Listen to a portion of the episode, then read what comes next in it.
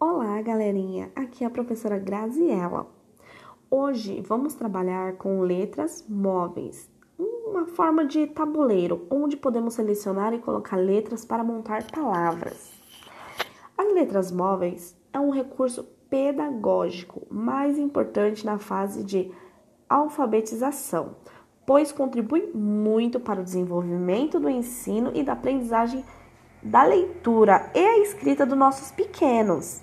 Pensando nisso, eu desenvolvi um jogo, mais que um jogo, um recurso didático nos projetos de alfabetização, onde podemos ensinar nossa turminha a ler, escrever, se desenvolver melhor. O objetivo é desenvolver o aprendizado e aprimorar a leitura e a escrita das nossas crianças. O segundo maior objetivo é memorizar a escrita convencional das palavras. Nosso terceiro objetivo é reconhecer as diferentes escritas sonoras das palavras.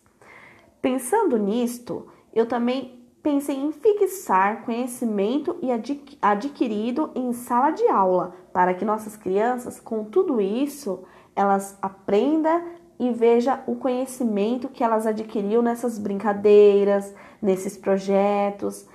E pensando em todo esse desenvolvimento, eu estou formando isso para uma criança na alfabetização da educação do ensino fundamental 1, da segunda série do estágio do primeiro ano, da idade entre 5 e 6 anos, para que elas tenham o objetivo em aprender e se divertir ao mesmo tempo com o nosso tabuleiro. Vamos lá?